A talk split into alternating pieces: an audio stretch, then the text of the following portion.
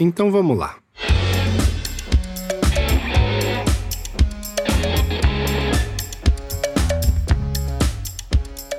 Me chamo Arthur Bueno e serei seu host e guia dentro dos bastidores da digitalização. Experiência do usuário em RPA? O que esse cara tá falando? Quando se pensa em automação via RPA, foca-se muito em ter um software executando um processo assim como um humano faria. Porém, a automação que a plataforma da UiPath permite é muito maior do que isso. Quando temos a necessidade de dar aos nossos usuários uma maneira de interagir com esses funcionários digitais, como fazemos? É exatamente isso que exploramos no primeiro episódio do ano. Mais especificamente, falamos em detalhes sobre isso com a equipe de automação da Nubank, como eles revolucionaram diferentes processos focando na user experience. Ficou interessado? Então bora pro papo. Primeiramente, pessoal, muito obrigado por aceitar o convite. Esse vai ser exatamente o primeiro episódio do, desse ano, então muito empolgado. Quero trazer aqui vários temas. Ano passado a gente cobriu bastante o que era necessário para se ter um, um COI, para se começar um programa de digitalização. E esse ano eu queria focar um pouco em funcionalidades, nas necessidades, em cases mesmo. E aí, acho que vocês têm um case muito interessante que eu gostaria de discorrer ao longo desse episódio. Então, vocês poderiam, por favor, se apresentar? Prazer pessoal aí, obrigado por estar escutando esse podcast. É um prazer enorme aqui estar falando junto com, com o Arthur. Tô devendo essa conversa pra, ti, né, Arthur? Já faz um bom tempo aí. Não saía, mas. O convite foi finalmente, longo, hein? O, o convite foi longo, é. Mas deu tudo certo aqui. Estamos aqui hoje para compartilhar um pouco de experiência com vocês, trocar algumas figurinhas, tá?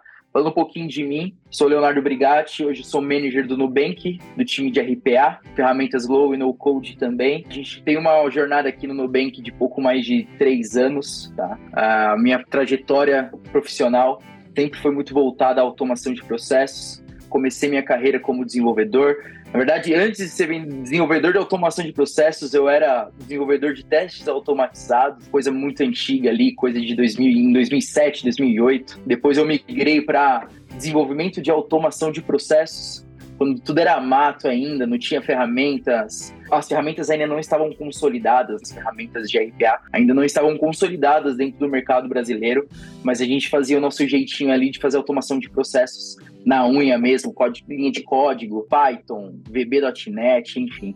Então comecei minha trajetória sendo desenvolvedor e fui avançando aí a minha carreira com o RPA, quando a UiPath veio, foi um dos primeiros clientes ali, quando eu estava numa outra, numa outra companhia, um dos primeiros clientes a adotar ali o uso do, do da UiPath.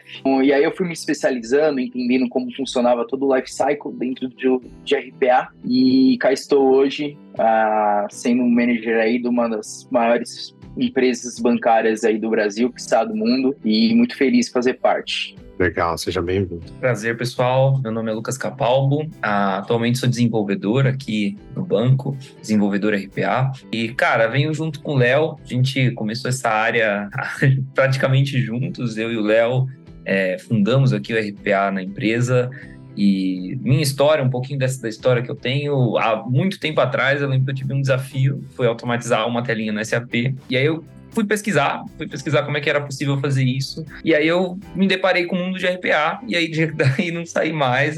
Comecei fazendo as coisas em VB, na mão, scripts pequenos, scripts rápidos, usando a automação do SAP. E depois de um tempo me deparei com a UiPath, o Léo mostrou para mim também, introduziu esse mundo e cara, é uma ferramenta realmente muito boa que dá muita coisa pra gente, muito recurso pra gente utilizar então, eu sempre tive um viés mais de desenvolvedor. Então, quando eu pego uma ferramenta low code e que também permite você fazer coisas no código, cara, isso dá um poder muito grande na mão de um desenvolvedor e permite a gente entregar coisas que dão resultados incríveis. Hoje na empresa a gente está com uma operação muito legal, a gente vai contar um pouquinho mais disso e também muito feliz de poder trazer um projeto que mudou o conceito para mim até de RPA, do que a gente consegue fazer com RPA, o que a gente não consegue entregou benefícios muito legais para os usuários e focamos muito com isso numa área que RPA teoricamente não é para focar, que é fazer praticamente um sistema. Então, muito feliz em poder compartilhar isso com todos vocês e ansioso para contar essa nossa jornada. Muito legal, bem-vinda também, Lucas. E como é que foi que esse projeto começou aí no banco? Posso começar com essa pergunta aí, né? Eu sou o cara que estou desde o início aí no projeto, o Capalbo entrou alguns meses depois do início da nossa iniciativa de RPA dentro do banco. Tudo começou quando equipes anteriores a nós não fizeram o seu trabalho bem feito. Basicamente foi isso, tá? Quando projetos falharam, então eram usadas ferramentas, não eram ferramentas dedicadas de RPA, eram scripts Pythons que rodavam sem um ambiente controlado, sem governança, muitas vezes códigos que ficavam localmente ali na máquina de alguns funcionários ou até mesmo terceiros, uh, e eles porventura saíam e a gente perdia algumas automações. Foi aí que foi dado um basta nisso, um basta nessa, nesse tipo, nesse approach de automação um pouco mais, como eu posso dizer, gambiarra. Não sei se eu posso dizer gambiarra, mas pode ser isso, tá? E aí foi falado, não, pô, a gente precisa de fato começar a ter uma equipe de RPA estruturada, usar uma, uma ferramenta de RPA dedicada com governança, com controle, com segurança, com boas práticas, com um life cycle bem planejado e bem distribuído e bem, bem controlado. Foi aí que me, me trouxeram, tá? Me contrataram para começar essa iniciativa desse COE de RPA dentro da empresa. E aí eu fui contratando algumas pessoas, alguns desenvolvedores. Naquela ocasião, havia uma, uma, uma, outra consultoria que ela identificou alguns gaps tá, em alguns fluxos do time de back-office.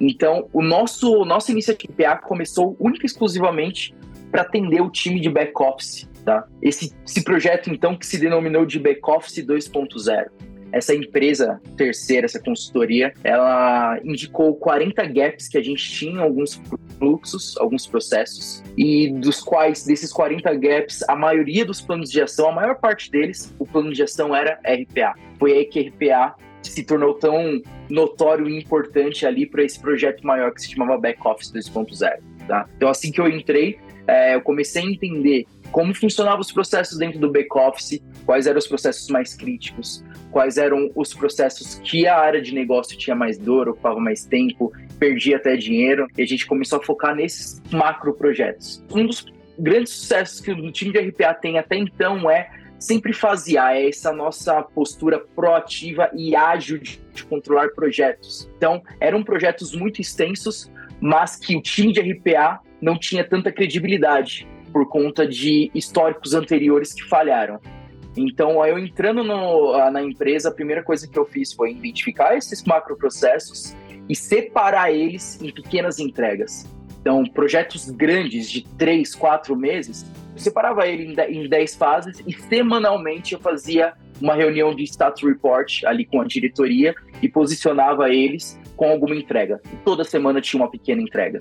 E foi aí que a gente começou a conquistar. Foi aí que o RPA começou a ser olhado com outros olhos, com um olhar de cara, esses, essa equipe faz a diferença e essa inovação, essa solução realmente veio para ficar e veio para mudar todos os nossos processos. E aí foi que a gente conseguiu entregar, esse é o início da nossa trajetória, né, o Back Office 2.0. A gente conseguiu entregar com muita maestria, com muita qualidade todos os processos que estavam dentro desse escopo. E aí era um projeto que até então a gente ia finalizar não ia ter mais, né? a gente não ia ter mais o que trabalhar. Só que com a, o sucesso do RPA, é, a gente conseguiu conquistar outras áreas de negócio. Então, uma área de negócio foi avisando outra, ó, tá chegando um time de RPA, os caras são muito bons, os caras estão entregando um trabalho de qualidade, muitos benefícios, e aí a gente foi se popularizando dentro da empresa. Eu acho que o boom no nosso time, de fato, foi em 2021, quando o Nubank fez o IPO. O time de RPA, a gente teve uma, uma boa participação na BU de investimento, que a gente conseguiu contribuir com algumas automações que conseguissem escalar a quantidade de clientes iam entrar dentro do IPO. E esse projeto, inclusive, o Capalvo participou, né, Capalvo? Você participou desse projeto, né, do IPO. Se quiser comentar um pouquinho dele. É, acho que assim, principalmente um, um, papel muito importante que a RPA teve na época antes do IPO, a BU de investimentos, ela tinha diversos processos manuais e que eu lembro que uma frase que a gente ouviu foi, olha, a gente tem que pensar em escalar isso vezes 50, vezes 60.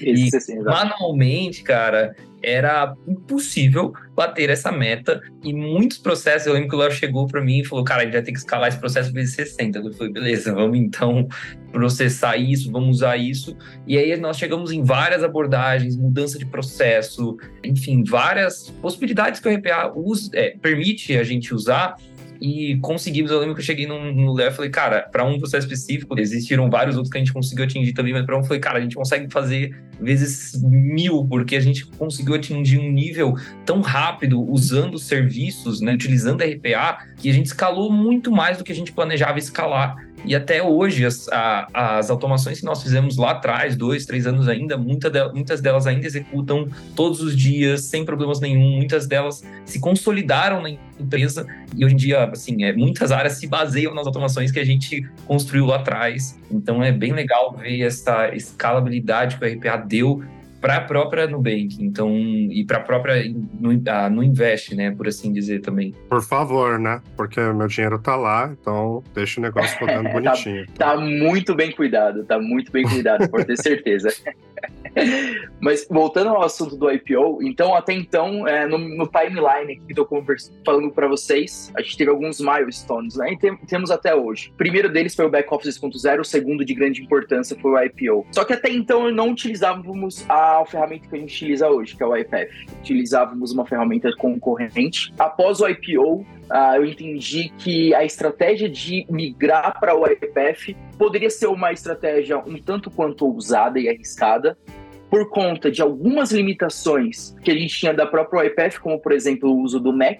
O Mac, no Nubank a gente só usa MacBook, e uma outra é que a gente já tinha diversas automações rodando, aproximadamente 60 automações extremamente críticas para o negócio de back-office. E, pô, será que é o momento de migrar? Será que não é muito, muito arriscado? Não, eu acho que é o momento sim. É um momento pensando no futuro. Daqui a cinco anos, daqui a dez anos, pô, eu quero ter duas mil, três mil automações, cinco mil automações. Que é 60? 60 não é nada, a gente está no início ainda. Então foi aí que deu o estalo, eu falei assim, pô, não, vamos contratar uma nova ferramenta, vamos contratar o iPath, ferramenta líder de mercado aí que vai ajudar a gente a aumentar cada vez mais a nossa nosso poder de automação, vai nos dar cada vez mais novas features, novas ferramentas. É uma um, um um pacote completo para fazer todo o life cycle. Né? Então eu falei, pô, é o momento, é o momento sim. Então assim que a gente finalizou o IPO, eu assinei com o IPF e a gente contratou algumas licenças e gente, ali começou um, um novo marco para o time de RPA, que foi a migração. Então a gente congelou o nosso backlog por dois, três meses para a gente construir as fundações. Não adianta a gente construir projeto novo, dar sustentação em projeto antigo e no meio de tudo isso ainda migrar com um time enxuto. Gente, o Nubank trabalha de uma forma muito eficiente, os times são muito enxutos. Não seria diferente com o RPA. Nosso time é muito enxuto. Gente não conseguiria fazer tudo ao mesmo tempo. Então, em acordo com a diretoria, eu falei: a gente vai travar o nosso backlog, vai congelar, a gente vai focar só nessa migração. Dá dois, três meses aí que a gente vai construir as fundações vai fazer todo o nosso framework, vai construir todas as documentações, as boas práticas de como utilizar nosso framework. E assim que a gente tiver tudo isso pronto, a gente vai iniciar as migrações e assim e depois daí a gente vai começar novos projetos. E foi um sucesso. Três meses é complicado, cara. Qualquer time de mercado de RPA que para por três meses, não entrega projeto, tá fadado ao fracasso, de fato. A migração é um risco muito alto. Então foi aí que a gente começou uma, uma batalha contra o tempo para, cara, vamos tentar o mais rápido possível migrar para deixar esse ambiente estável e o principal, transparente para o usuário final. Vamos fazer de uma forma bem tranquila para que ele não perceba que a gente está uh, trocando de ferramenta, que seja o mais smooth possível. Foi assim que aconteceu. Foi o terceiro grande marco do nosso time, tá? Foi a migração de ferramenta. Em dois, três meses a gente conseguiu criar as fundações, a gente migrou os nossos 60 bots com muita tranquilidade, com muita segurança, porque a gente fez uma fundação ali muito bem feita e o momento da migração foi muito tranquila. E foi aí que depois da migração a gente começou a atingir outros marcos. Até então, a, a gente era focado apenas na BU de investimento. No Nubank tem várias outras BUs. A gente começou a fazer um trabalho muito interessante em cima da, da plataforma da YPF. Entregamos um projeto excelente com o YPF Apps, que é um dos, dos principais motivadores dessa conversa aqui. A gente vai falar bastante sobre o YPF Apps E então a, a nosso, o nosso time começou a ser muito reconhecido, tá? Todas as muitas áreas começaram a procurar gente, backlog começou a ficar muito extenso, enfim. Chegou num determinado ponto que falou, cara, RPA não deve se limitar apenas a BU de investimento. O RPA é uma estratégia, uma iniciativa que todo Nubank precisa usufruir, todo mundo precisa conhecer. E foi aí que, a, a, em dezembro de 2022, a gente foi para uma BU central do Nubank para atender todas as mais diversas áreas de negócio que nós temos. E ali é um grande desafio, como a gente consegue uh, manter nossa qualidade com o mesmo número de pessoas, atendendo todas as BUs de negócio, atendendo todas as áreas de negócio. Foi um puta de um desafio para nós. E como que a gente resolveu isso? Cara, sendo muito assertivos na priorização de projetos, entendendo de fato o que deve ser feito agora, o que não deve, sabendo falar não algumas vezes. Cara, esse projeto não dá para fazer nesse momento. Vamos tentar falar com engenharia. Ou vamos tentar contratar uma, uma ferramenta, uma solução. Porque o pessoal, depois que conhece RPA, acha que tudo é RPA, mas aí acaba prejudicando o COE. A gente não consegue, fica com backlog extenso, tem que contratar muita gente e aí acaba dando alguns problemas. Mas meio que a trajetória do nosso time é essa aqui. Desde então, a gente está com um time de quatro desenvolvedores, temos dois analistas de processos, a gente está com mais ou menos 130 automações rodando em produção, tá? Aproximadamente 40 mil horas de trabalho manual salvos aí todo mês. Caraca, animal. Praticamente dobraram o que tinha antes. Sim. Fizeram uma migração em tempo recorde, porque qual sistema realmente você consegue migrar em, em três meses. Não conheço nenhum projeto de TI Exato. que leve menos de seis meses. Então, esse é um ponto muito interessante que eu sempre comento da questão da RPA. Até para migrar é rápido. Aplicar ele também é rápido. Realmente, é assim, em comparação a qualquer solução de mercado hoje, tempos de tempo de resposta tempo de, de go to market, como gosta de dizer, é, não, tem, não tem comparação. É muito mais. Não, e que história legal, uhum. cara. Parabéns. Gostei muito de ver. Não, não conhecia essa jornada toda assim nesse, nesse detalhe. E vocês passaram por uma experiência bastante comum, no sentido de estarem focados em uma área.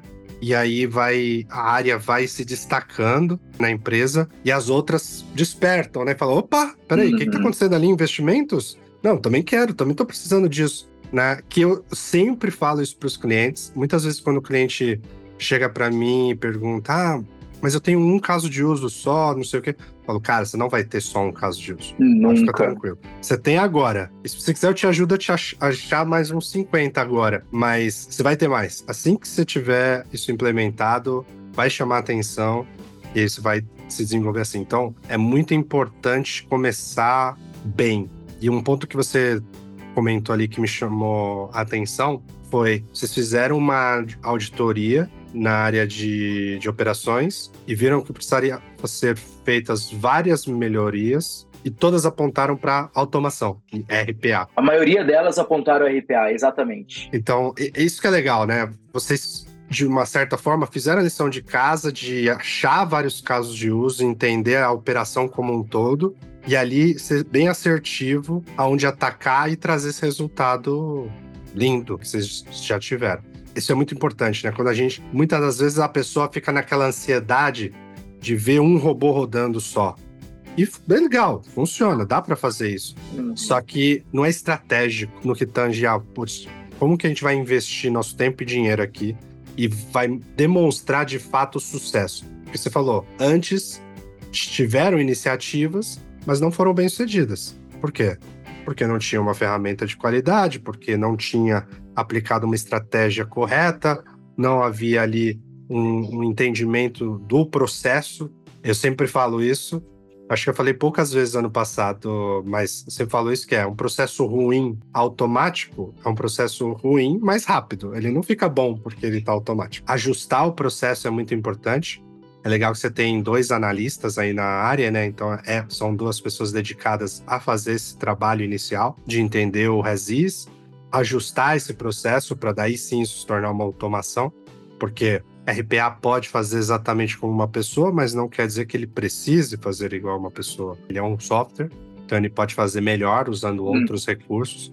E aí ter um redesenho do processo é fundamental. Bacana que nessa história da sua da jornada aqui de vocês, vocês trouxeram vários pontos chaves que muitas das vezes a gente fala para o cliente na, no começo da jornada dele, mas ele não acredita, né? E aí vocês viveram na, na prática isso e, e demonstram aí como isso é de fato traz um resultado quando a gente tem esses elementos já desde o início. Só completando um ponto que eu acho que bem interessante que você falou, que para mim é onde eu atribuo o maior sucesso que a nossa equipe teve nesses projetos e que até hoje tem principal que a nossa equipe fez, além de integrar tecnicamente, conseguir entregar o que precisa, foi redesenhar muitos processos, imaginando RPA como serviço, muitas vezes, e não só como uma imitação do que o usuário faz. E isso mostra muito bem, acho que culmina muito no que a gente fez com o Apps, que a gente mudou totalmente o que faz, a gente vai entrar nesses detalhes mais à frente, mas o Backoffice 2.0, que foi esse projeto inicial, o IPO, todos esses outros grandes marcos, foram redesenhos de processo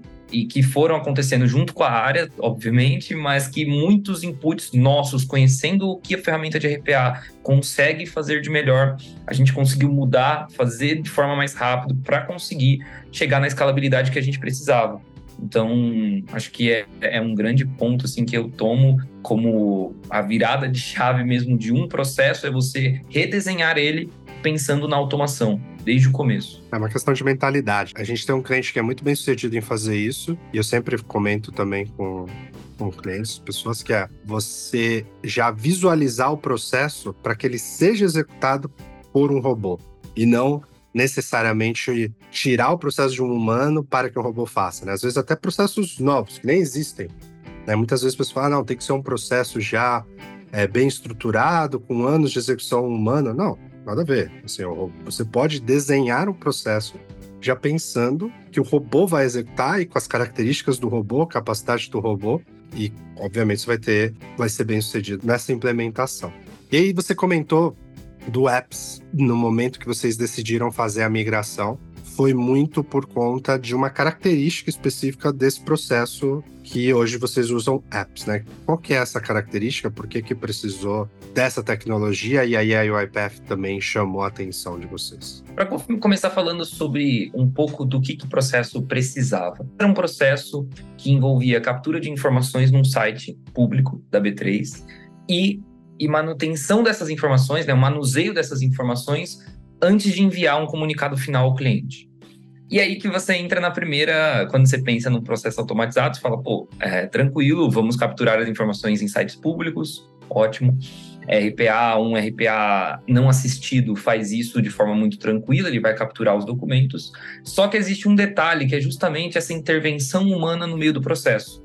E essa intervenção humana no meio do processo, quando a gente fala de RPA, muita gente imagina utilizar planilhas, utilizar formulários, só que isso para a gente não seria o suficiente, porque além de serem muitos dados, o usuário precisava também de uma forma rápida de utilizar, ele precisava, por assim dizer, ele precisava de um sistema. E o Apps veio para suprir essa necessidade, porque o Apps, é, falando um pouquinho mais sobre o que, que é o Apps, ele é uma ferramenta low code né, praticamente no code, para dizer a verdade, que você consegue desenhar um site completo e que tem por diferencial, que aí eu acredito que é o grande diferencial do Apps, é você poder integrar ele com as automações que você já está acostumado a fazer no estúdio. Então, vamos pensar assim, uma automação, ou ela recebe dados de entrada, faz um processamento e gera uma saída.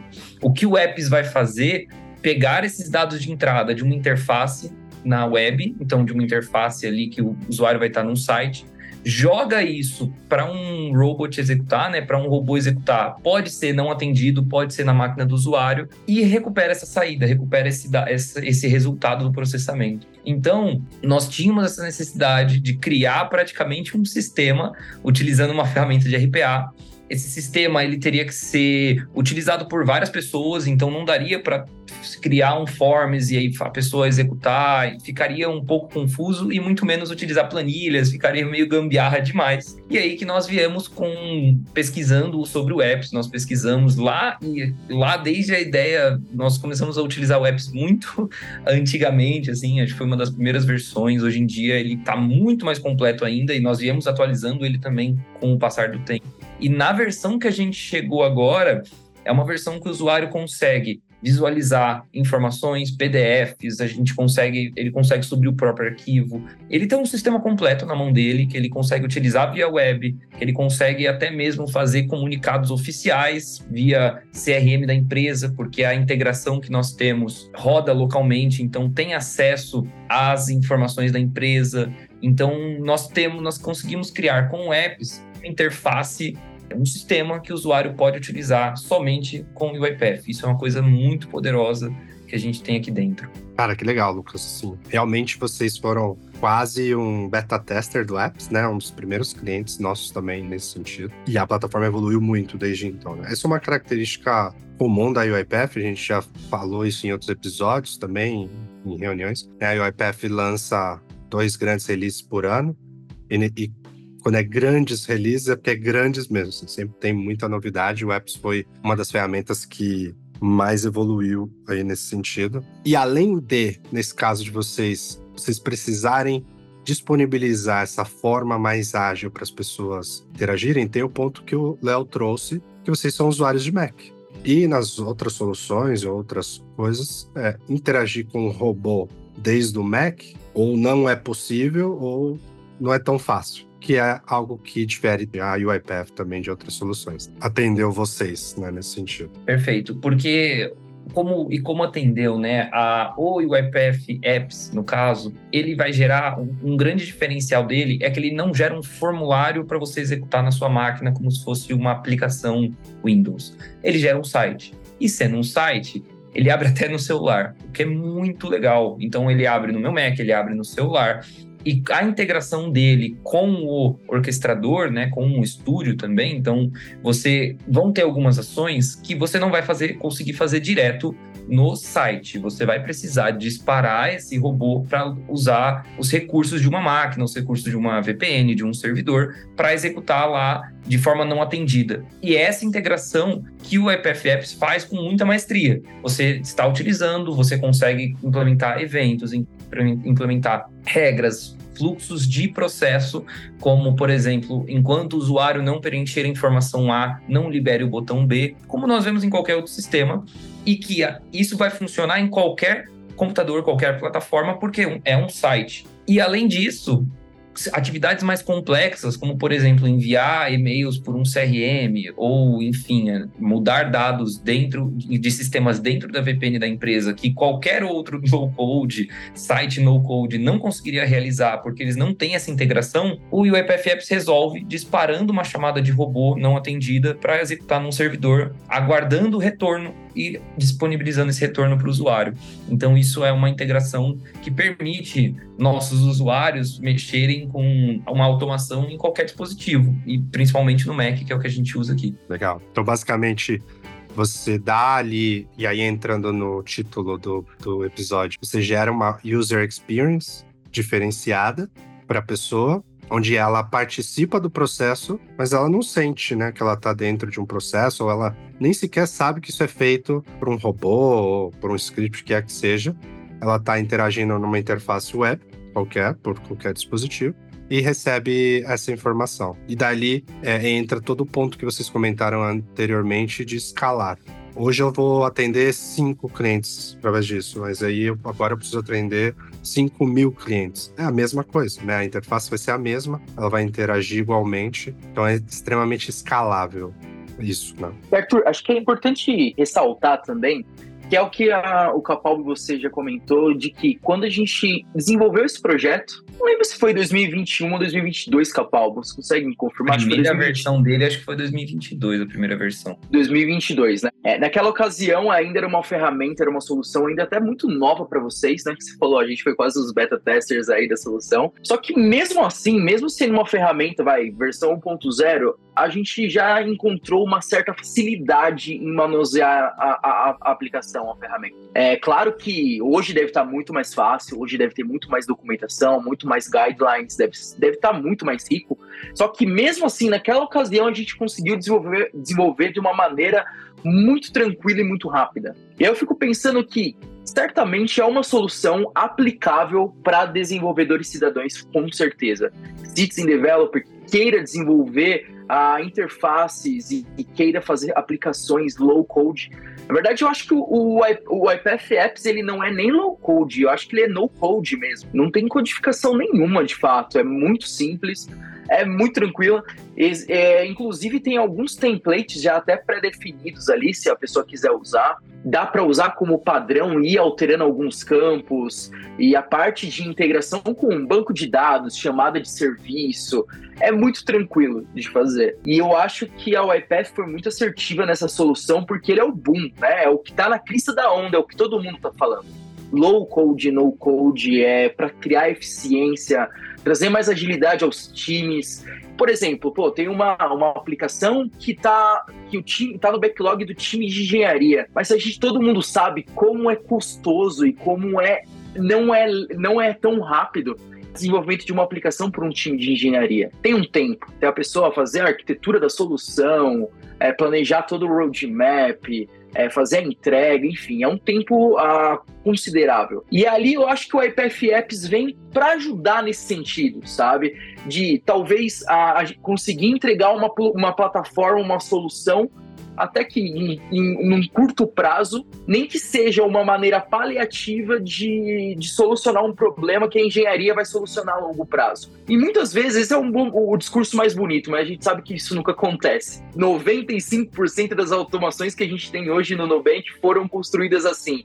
Vamos fazer um RPA que pode ser uma solução paliativa por conta de que é muito rápida a implementação, de fato é, e futuramente a gente pensa aí numa solução com uma arquitetura mais robusta, enfim, uma coisa mais definitiva. Nunca acontece isso de fato, tá? Porque porque os RPAs eles suprem a necessidade. De fato, eles solucionam, solucionam a dor do negócio. Então a não, gente. eles têm uma arquitetura robusta. É, eles só não estão dentro do core banking, ou não estão no sistema Exatamente. X específico, mas em termos de arquitetura, é, uhum. é, tão robusto quanto qualquer outro sistema. E é, é o, a, aquela frase do provisório que não é tão provisório assim, né? Então começa como só por um tempo, mas aí funciona tão bem, tá tão bom, não vamos fazer, né? Por que, que eu vou dedicar um time de sistemas para fazer a edição aqui desse negócio, sendo que eu já tenho essa solução que tá funcionando, entregou em três semanas, já está há seis meses funcionando sem erro, atendendo toda a demanda ali. Não faz sentido. Acho que essa deve ser a realidade de todas as, as iniciativas, das, a, a, a, os times de RPA aí do Brasil e do mundo. Essa é a realidade é, de todas. Acho que é uma, é uma crença que se instaurou lá no início da, do, da origem do RPA, como se o RPA fosse um band-aid. Mas cada vez mais a gente vem limpando essa, essa visão, mostrando que não, não é um band-aid, é uma tecnologia tão robusta quanto qualquer outra que veio para ficar, ela não tá ali só temporariamente. E, e, assim, as pessoas vêm aceitando isso como verdade agora, né? Desde 2020, vai. Acho que até 2019 a gente ainda ouvia muito essa crença.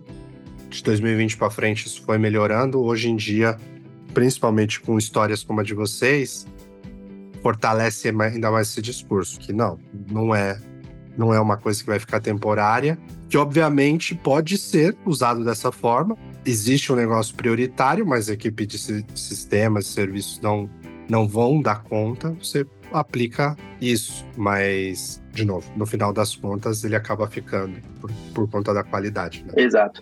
Uma coisa interessante que eu queria falar aqui é, é sobre um receio, um medo que a gente teve muito quando planejamos esse projeto na UFF Apps. É, sobre a disponibilidade. Falava assim, pô, como que vai ser a disponibilidade dessa aplicação? Será que a UFF vai garantir? É, será que não é um risco a gente colocar um projeto tão complexo é, dentro de uma plataforma que recentemente saiu do forno? A gente ficou muito com esse, com esse pensamento na cabeça. Mas mesmo assim a gente foi. Implementamos e falamos, seja o que Deus quiser, vai dar tudo certo. É, vamos porque a plataforma da UiPath em si, pô, é 100% de disponibilidade, é muito difícil de cair. Eu acho que eu nunca vi uma, uma indisponibilidade da, do UiPath Orchestrator, enfim. O UiPath Apps com certeza deve seguir o mesmo caminho, a mesma arquitetura e tudo mais. E ali eu posso garantir para quem está escutando esse podcast tiver o mesmo receio, o mesmo medo sobre indisponibilidades temporárias aí da, da aplicação, de que de fato é uma, uma aplicação muito segura nesse, nesse quesito, tá? É, já fazem quase dois anos que a gente fez essa implementação e a gente não ficou um segundo sequer dentro desses dois anos indisponível. Ah, pelo amor de Deus, se eu estiver falando alguma besteira, você me corrige aí. Mas de fato, eu não lembro, não me recordo da gente ter tido alguma indisponibilidade de acesso na aplicação e nem mesmo lentidão, tá? Nem lentidão, nenhum usuário nunca relatou pra gente. E eu acredito que é algo que a UiPath vai melhorar cada vez mais. Cada versão que vai entregar, é, novas features vão ser entregues, mais disponibilidade e performance ainda uh, será implementada. Acho que é um ponto bem importante esse, Arthur. Ah, legal você trouxe esse medo, porque eu já ouvi, por um acaso eu ouvi essa semana sobre esse medo sobre usar a plataforma na nuvem. Eles consideravam ter tudo on-prem e usaram tudo on-prem e ah, não sei se eu migro por conta de disponibilidade. Eu falei, cara, assim, não há nenhum momento disponibilidade e latência também falam muito de latência e não não há nenhum feedback de cliente, nenhum tipo de, de problema nesse sentido, tanto para ter acesso à plataforma como em termos de performance.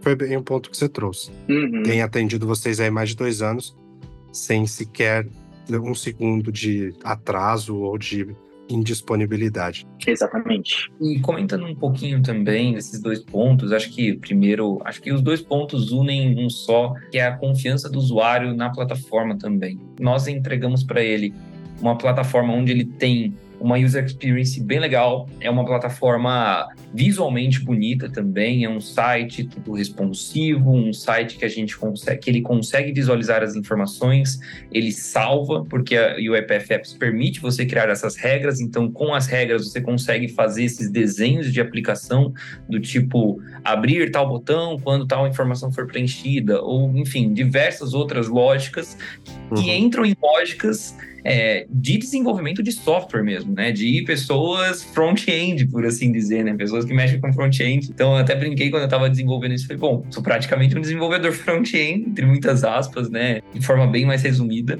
E sem código. O principal sem código, onde tudo que você está colocando lá, você vê e fica assim na, em produção na prática. E assim, a confiança do usuário vem nisso e numa plataforma que nunca esteve indisponível, que nunca deu nenhum problema. E assim, é uma plataforma super confiável e que falando um pouquinho dos resultados que ela trouxe, eu acho que os resultados mostram assim tudo que ela entregou com o tempo. Nós já enviamos mais de um milhão e meio de comunicados por ela. Então eu trouxe esse número, peguei até agora há pouco para bater, porque todo, toda semana nós chegamos a enviar mais. Às vezes teve semana que deu 100 mil numa única semana, teve semana que foram 10 mil. Enfim, toda semana o usuário usa e é muito legal porque essa plataforma virou o, o, alicerce de uma área específica de investimentos, mas nós temos ali três pessoas que mexem nessa plataforma. Então, assim, virou como se fosse um sistema empresarial mesmo essa plataforma. A pessoa entra, ela aprende a mexer, então virou algo muito robusto e que já está intrínseco naquela equipe e que tudo isso foi possibilitado devido a diversas possibilidades que o EPF Apps dá de integração, de possibilidades da gente criar lógicas que sustentaram todo esse processo. Então, assim, nós já economizamos muitas, inúmeras horas manuais, assim, milhares de horas, mais de 3 mil horas só com esse processo. Isso que é uma estimativa, porque o benefício dele tangia várias equipes, eram várias pessoas antes dessa plataforma única existir, mas o número que a gente tem de envio de e-mails assim, é, é gigantesco e mostra também a escalabilidade, porque Toda vez que a gente precisou fazer envio de centenas de milhares de comunicados, nunca travou, nunca houve lentidão, justamente porque nos momentos que mais precisa na ferramenta low code, ela se sustenta também no estúdio. E o estúdio, nós sabemos que ele é capaz praticamente qualquer coisa, assim, né? Ele é, uma, é um desenvolvimento.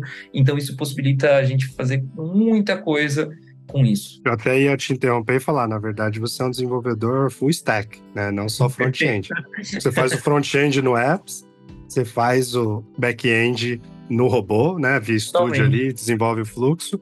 E o robô faz exatamente esse trabalho de integração com sistemas quando existe. E o grande diferencial dele quando não existe. Quando não existe, ele cria essa integração usando a interface, usando tela, usando até imagem. Então ele é extremamente poderoso nesse sentido.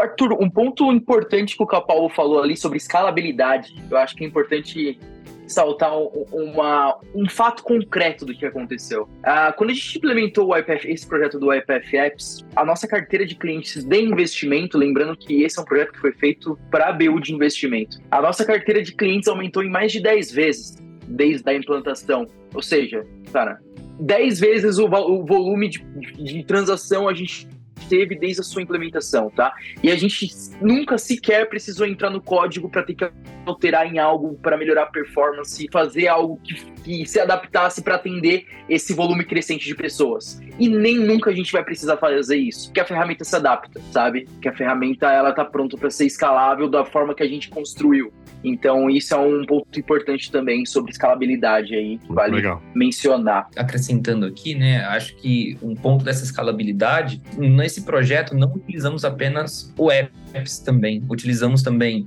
o Integration Service, utilizamos o Data Service, que são outras é, plataformas dentro da UiPath, não sei o melhor nome para isso, mas são outras vertentes ali da plataforma da UiPath que se conectam e possibilitam é, integrar tudo isso de forma muito, muito transparente até para quem está desenvolvendo. Então, por fim, no Data Service, a gente tem toda uma estrutura de tabelas onde sozinho o robô se conecta, alimenta as informações. Então, isso tudo fez com que ficasse um desenvolvimento muito rápido e que garantiu, a escalabilidade está garantida por conta disso, muitas vezes.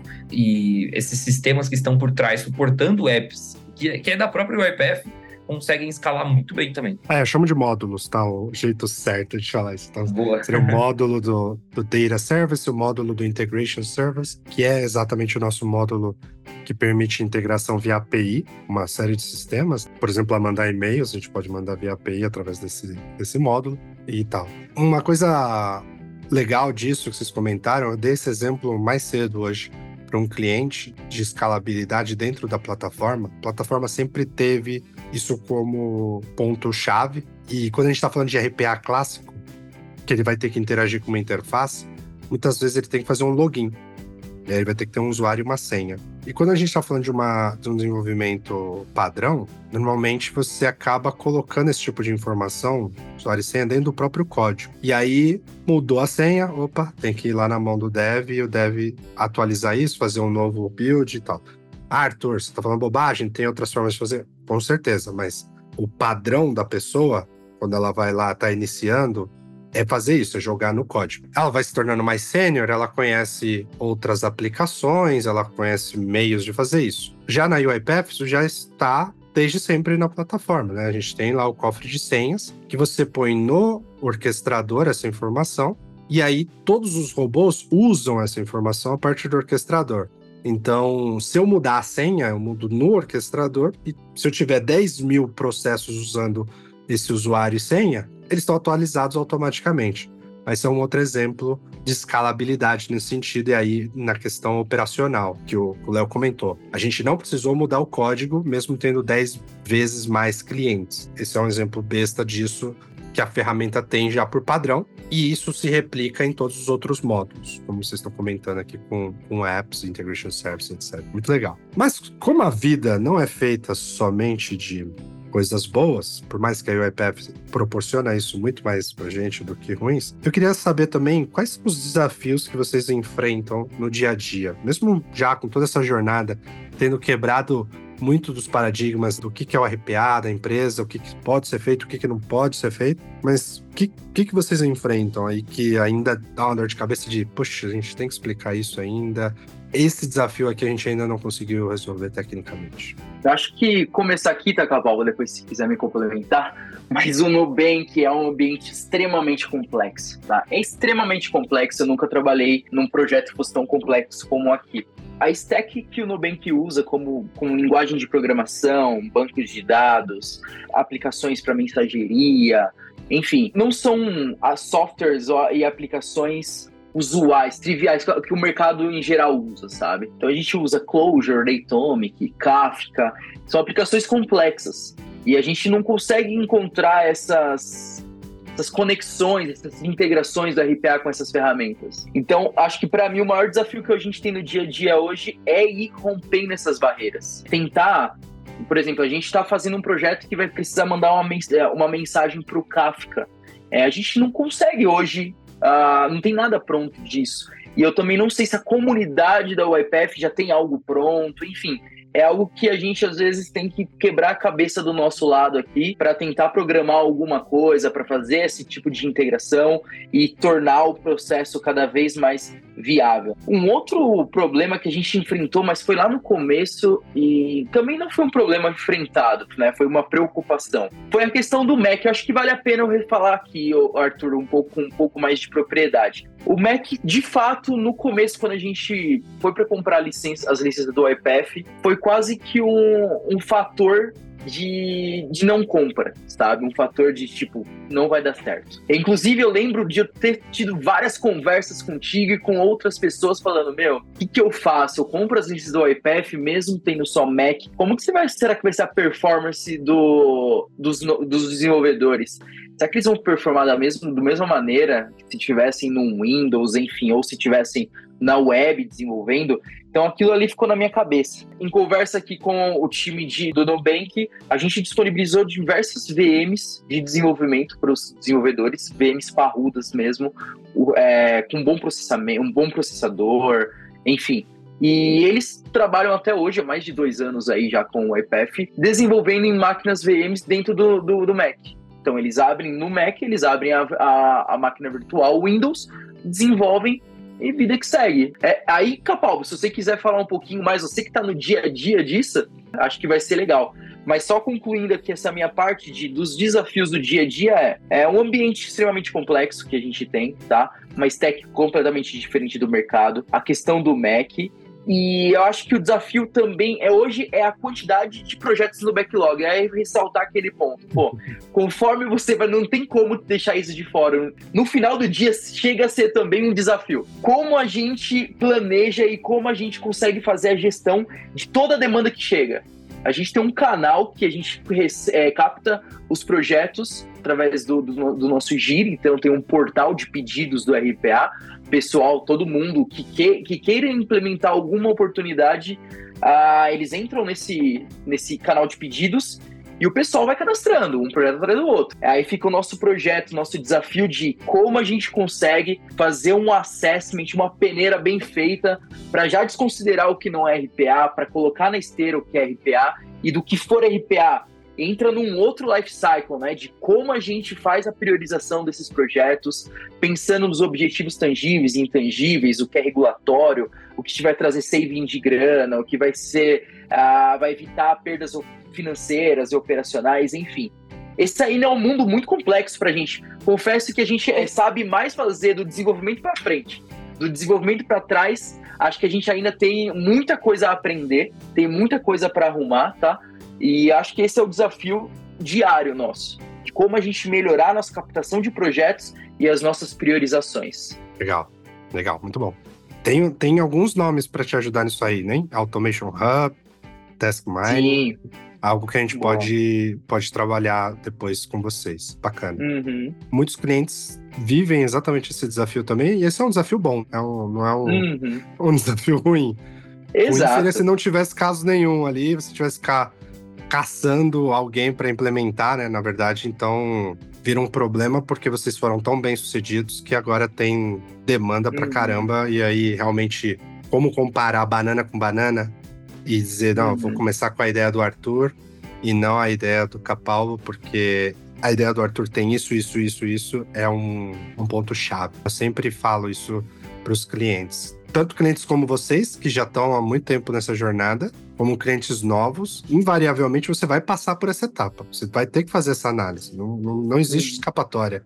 Né? Você tem um caso de uso, você vai fazer essa análise. Se você tem 10 mil casos de uso, você vai fazer essa análise. Então, ter uma maneira de fazer isso de forma eficiente, rápida, mais fácil é, é extremamente importante. E aí o EPF também se navega nesses mares, né? A gente tem vários módulos aí que podem ajudar nesse sentido. É, eu acho que é importante também aqui, Arthur, que eu, como líder, hoje, um grande desafio que eu tenho é manter a saúde mental dos desenvolvedores e de todos de forma, né? Porque é muita pressão tem muitas coisas que eles precisam ver. Cara, tem que fazer projeto novo, tem que fazer sustentação e tem que trazer inovação, novas iniciativas, fora o monte de reunião que eles têm diariamente, ou seja, tem que manter um ambiente saudável. Isso eu me preocupo sempre com eles, tá? E, assim, é, com uma experiência que eu tenho, eu posso afirmar para quem está escutando que pegar todos os projetos ao mesmo tempo não é tão saudável, tá?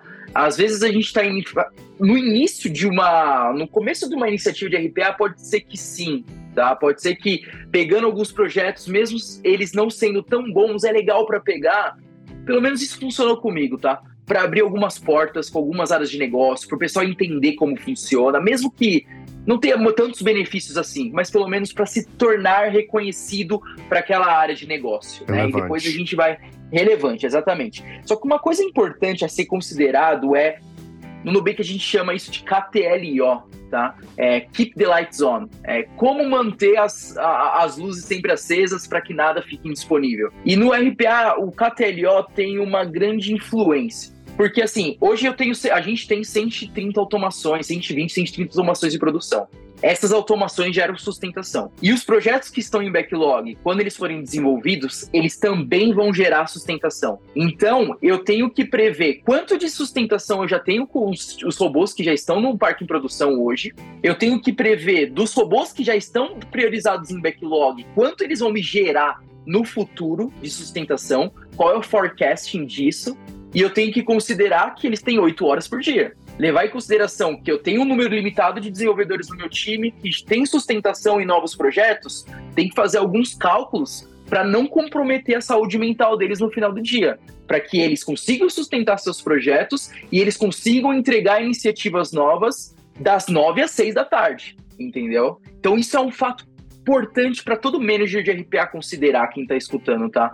É, sustentação é algo que as, muitas vezes, muitas pessoas não levam muito em consideração, mas que eles pegam uma boa parcela do time, do dia, né, do, da hora do time. Quando eu falo sobre criação de COI, eu sempre comento isso, que é, é muito interessante, se possível, a empresa realmente ter times diferentes de sustentação e desenvolvimento, porque uhum. é o que você uhum. falou. Se você imagina, vocês têm 120 processos, vamos dizer que infelizmente eles não estão tão robustos e todos eles geram ali algum tipo de trabalho mensal. E aí você tem na equipe dois caras.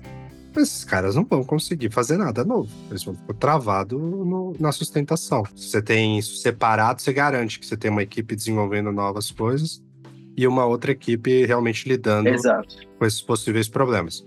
Óbvio, isso nem sempre é possível. A maioria das empresas estão sempre buscando ter uma equipe mega enxuta. E aí ter uma tecnologia que não gera tanto trabalho assim é extremamente importante, que é, que é esse caso. Mas realmente, como, como líder, é um ponto sempre a estar tá de olho e parabéns que você faz. E, e olha, acho que o Capal está uhum. aqui. Ele agradece. E Arthur, Léo, falando um pouquinho mais de desafios que eu vejo, né? Entra muito liberar acesso a sistemas, liberar conectividade entre o RPA, vai ser via tela, vai ser via serviço, se é serviço precisa de uma chave, se é via tela precisa de um login e senha. E uma coisa que foi o que a gente comentou lá no começo, quando a gente é, fez a migração e que até hoje a gente tem como premissa básica é estabelecer um alicerce muito forte, focado em bibliotecas, focado em manter uma base, uma visão geral de tudo para conseguir que todos os desenvolvedores façam projetos de forma rápida, tenham as integrações prontas. Então, isso foi um papel que eu sempre pratiquei muito, o Léo também sempre incentivou muito a ser assim, de manter é, essa visão holística dos projetos, as integrações que estão por vir, já desbloquear. E é o grande desafio que a gente tem no dia a dia, é fazer esses desbloqueios e garantir que os, os desenvolvedores vão ter o caminho livre, por assim dizer, e isso deixa muito rápido qualquer projeto que a gente vai fazer, deixa muito mais rápido, porque já sempre vai ser é, rápido com RPA, mas quando você tira esses bloqueios que os desenvolvedores podem ter no caminho e, e, faz uma fundação boa também, então você, com a fundação boa, com uma integração pronta, a chance daquilo dar um erro no futuro é muito menor também. Você já fez os Exato. testes, já desenvolveu uma biblioteca, você já fez coisas melhor estruturadas e com mais preparação para aguentar a escalabilidade que precisa ter. Então, acho que esse é um desafio que a gente tem todos os dias, mas é um desafio que resulta é, nas que gera os grandes resultados que a gente tem aqui na, na, nossa equipe. Você tem muito papel do que a gente chama do SA, né? o Solution Architect. A gente até fez um, acho que o penúltimo episódio do ano passado, Eu falei com dois SAs. E exatamente essa é a, a preocupação dele. Assim, o foco dele é esse: é como garantir que isso é feito dessa forma, que você tenha a, todas as automações seguindo esse padrão, que você possa criar recursos reutilizáveis para acelerar o desenvolvimento, para trazer robustez na, na manutenção e garantir que realmente a, qualidade como um todo do projeto, né? nem do da automação A ou da automação B, da vida do projeto de digitalização como um todo. Pessoal, se deixar a gente, como sempre, eu fico aqui, é um assunto que eu gosto muito, então eu vou ficar aqui falando com vocês por horas. E aí eu queria fazer uma última pergunta para os dois, que eu gosto sempre de finalizar com ela, que é, queria ouvir uma frase que guia vocês. Qual seria? Nos últimos anos da minha vida ali, mais forte ainda quando eu entrei no Nubank foi que constância e dedicação é a chave para o sucesso, sabe? E ali eu gosto muito do seriado The Office, do White, cara. Dwight para mim é o melhor personagem de série que existe. E ele, ele fala uma frase que. Ele falou uma frase num, numa das séries, num dos episódios, que é uma frase de Aristóteles. Que desde quando eu peguei, eu falei, pô, essa é a minha frase e eu vou começar a adotar ela no meu dia a dia. Que nós. A frase é a seguinte: é: Nós somos o que fazemos repetidamente. A excelência, então, ela não é um ato, mas é um hábito. Então, se a gente repetir é, e ser consistente, é, seguir um norte, uma direção e a gente diariamente buscar informação, conversar com outras pessoas, fazer network, fazer estudos e tudo mais, cara, você chega lá. Você chega lá e, e de fato eu sou a prova de que isso funciona porque por muito tempo eu segui essa, essa jornada de dedicação e constância ali e eu consegui coisas boas na minha vida. Espero que possa agregar para alguém que esteja nos escutando aí, Arthur. Puta, show de bola, muito legal essa frase. E da, da onde veio para você também, sensacional. The Office veio um negócio tão culto, né? Tão, The Office é tão é maravilhoso, fala a verdade. Boa. Bom, para mim, assim, é uma frase que eu ouvi ah, quando, logo quando quem trabalha no bem, acho que o pessoal, acho que quem fez essa frase mesmo é da Amazon, mas é uma frase que quando eu ouvi, eu falei, cara, é o que eu penso muito sobre a minha vida, sobre a área que eu trabalho, que é ainda é o dia 1. Então, assim, cara, para mim é uma frase que sumariza a nossa área todos os dias. Então, quando você diz ainda é o dia 1, basicamente, para nossa área de RPA, a gente, eu, eu sempre falo, cara, a gente ouve muito isso na empresa. E, cara, ainda é o dia 1 quer dizer que, assim, tudo que a gente faz agora, a gente vai olhar lá na frente e falar, nossa, ainda estamos no começo hoje. Hoje ainda é o começo. Igual o exemplo da migração, são 60 robôs, mas e quando foram em 5 mil? Os 60 hoje parece ser tudo que a gente tem, mas ainda é o dia 1, ainda estamos começando. Então, para mim, eu tenho essa frase, o que me faz tomar o rumo todos os dias, porque eu olho para o que a gente constrói e olho o que a gente construiu, da onde a gente pega da onde nós estávamos ano passado para o que a gente tem agora. Realmente, no passado foi o dia 1. E eu sei que ano que vem eu vou olhar para hoje e vou falar: nossa, eu estava muito, muito menor do que eu estou hoje, como área, como pessoa. Então, cara, eu acho que para mim essa frase ainda é o dia 1. É uma frase que eu realmente levo para minha vida, assim. Muito boa. Gostei muito dela. Quando eu falei com os, os BAs, né, com os Business Analysts, ambos trouxeram frases semelhantes no sentido de não é porque que é aquela típica, né? Time que tá vencendo, você não mexe, né? Não é porque uma coisa tá funcionando que não pode ser melhorada. E a, essa, acho que a sua traz esse espírito. Na verdade, você nunca tá pronto, finalizado. Então você não pode ter essa arrogância do não, não vou mexer nisso, porque esse, esse é o perfeito. Ainda é o dia 1, um, te dá abertura para melhorar, para mudar, para se desenvolver. É muito legal, gostei. Vou, vou roubá-la. Ambas frases roubarei, porque são muito boas mesmo. Pessoal, de novo, obrigado por, por participar. Foi um papo sensacional.